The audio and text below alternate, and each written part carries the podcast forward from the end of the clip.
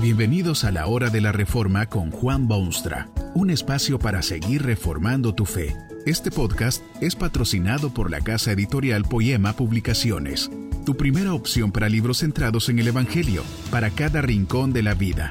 Para ver los nuevos libros de este mes, visita nuestra página www.poema.co. Ahora escuchemos a Juan Boonstra con el programa de hoy. Esta conferencia se titula La vida sin Dios y está basada en las palabras bíblicas del Salmo 10, versículo 4. El malo por la altivez de su rostro no busca a Dios. No hay Dios en ninguno de sus pensamientos.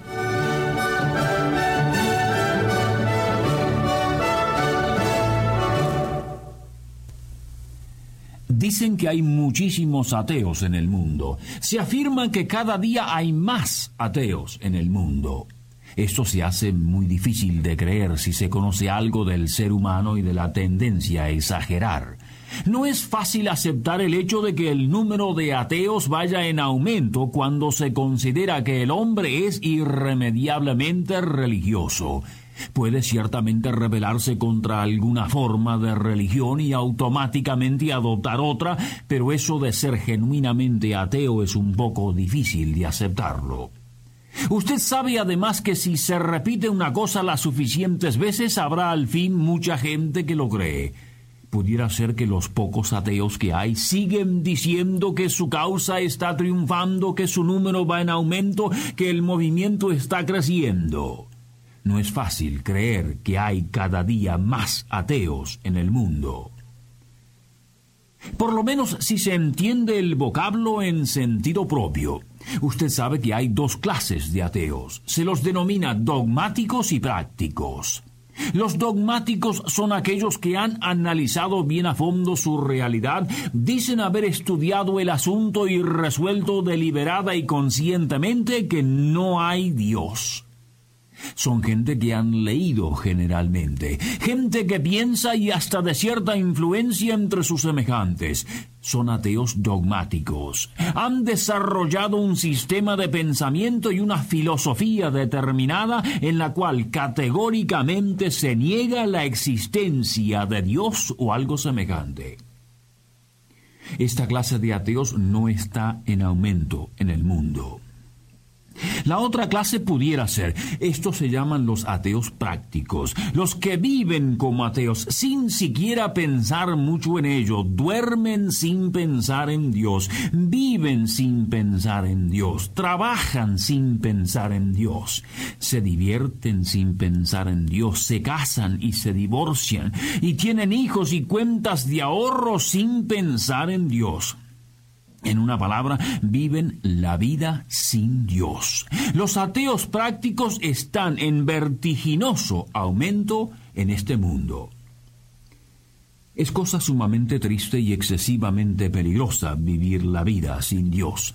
El hombre que fue creado a imagen de Dios viviendo como si fuera tan solo un animal educado, sin eternidad, sin nobleza, sin ideales, sin futuro. ¿No se siente usted conmovido cuando ve una oveja o una vecilla enferma o herida? Supóngase que esta oveja no puede ni caminar ni balar. Puede ciertamente vivir porque le dan alimento y puede producir lana y todo el mundo sabe que es una oveja, pero está herida, imposibilitada, no puede moverse ni andar por los prados ni reunirse con otras ovejas ni hacer lo que las ovejas deben hacer por naturaleza o aquel pajarito allí tirado en la tierra. No solo se han quebrado sus alas, sino que se han destruido también sus cuerdas vocales. No puede trinar como lo hacen las aves. ¿No le daría a usted pena ver una oveja así o una vecilla en esas condiciones? ¿Y qué entonces del hombre que vive sin Dios? Ha perdido su humanidad, lo que lo hace distinto y especial, su corona y gloria, su razón de ser. Cierto es que vive y come y trabaja y hace su contribución a la comunidad, pero ofrece un cuadro tristísimo porque no puede vivir a la gloria de Dios, no puede cantar sus alabanzas, no puede dar expresión al gozo inefable de quienes viven con y cerca de Dios. Es cosa sumamente triste y excesivamente peligrosa vivir la vida sin Dios.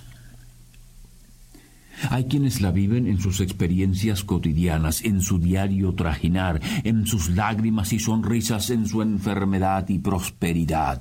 El salmista de antaño vio estos ateos prácticos en sus días y escribió de ellos estas cortantes y penetrantes palabras. El malo, por la altivez de su rostro, no busca a Dios. No hay Dios en ninguno de sus pensamientos. Sus caminos son torcidos en todo tiempo. A todos sus adversarios desprecia. Dice en su corazón, no seré conmovido jamás. Nunca me alcanzará el infortunio.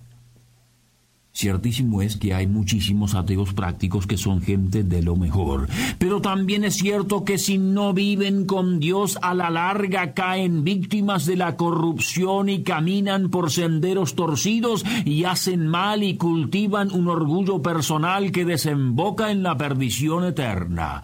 Imagínese usted viviendo su vida cotidiana sin Dios.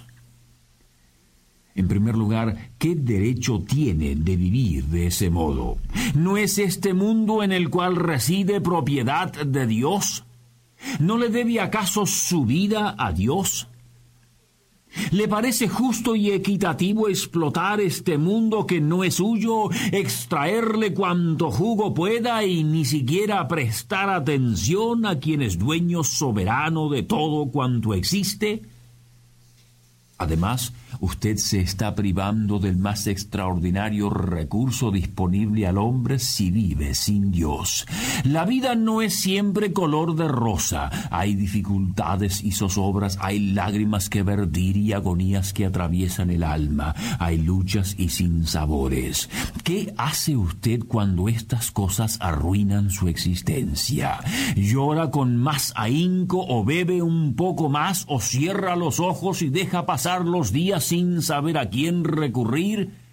Dios es bondadoso en extremo y quiere ser amante padre de sus hijos y coronarlos con sus bendiciones y cosas buenas.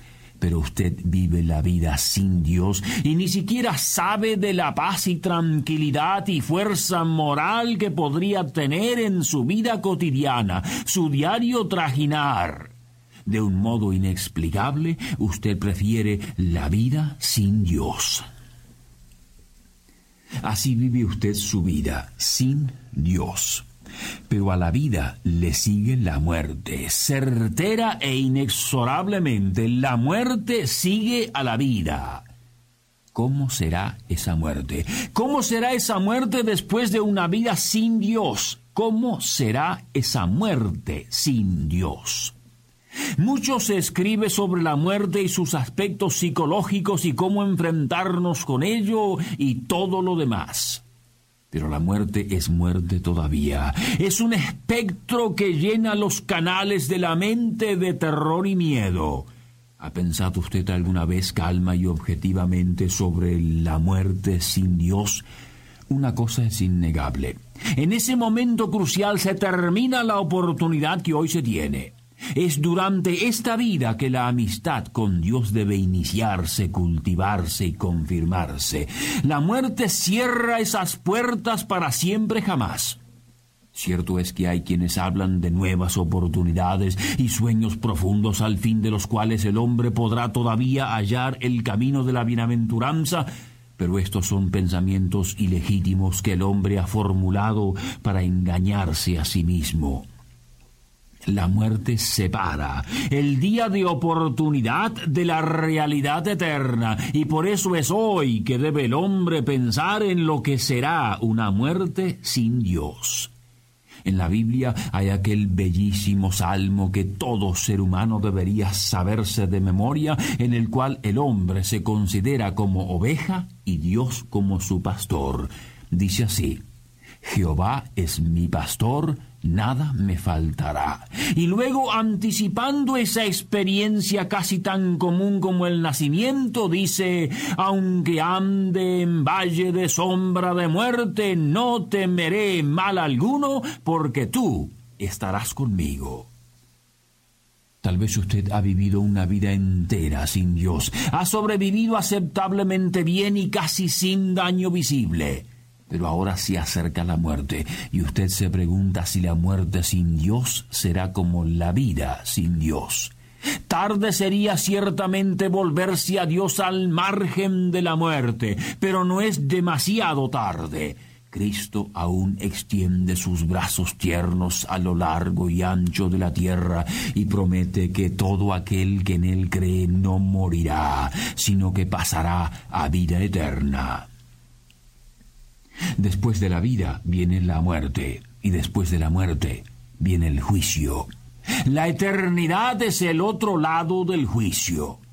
¿Cómo cree usted que será la eternidad para los que vivieron la vida sin Dios y murieron la muerte sin Dios? Lo mínimo que usted puede decir es que será obviamente la eternidad sin Dios, eternamente sin Dios.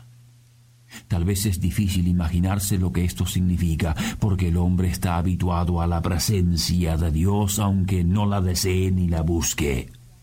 Usted quizá ni siquiera lo sabía, pero Dios lo rodea con su bondad en este mundo lo protege contra mil demonios y potestades del aire, le concede el aire que respira y su lugar en el mundo, le ofrece salud para trabajar y esperanzas que abrigar. Aunque jamás le hable o le dirija oraciones, Dios está por todas partes, siempre dándole una mano pero en la eternidad, aún esa presencia tranquilizante de Dios se desvanece. Tal vez usted oyó de Jesucristo y cómo lo colgaron de una cruz. Sufrió allí indescriptibles agonías por los pecados de otros pero en medio de su dolor se oyó una voz extraña que decía, Dios mío, Dios mío, ¿por qué me has desamparado? Eso era el infierno para Cristo. Dios estaba ausente, basta y radicalmente ausente.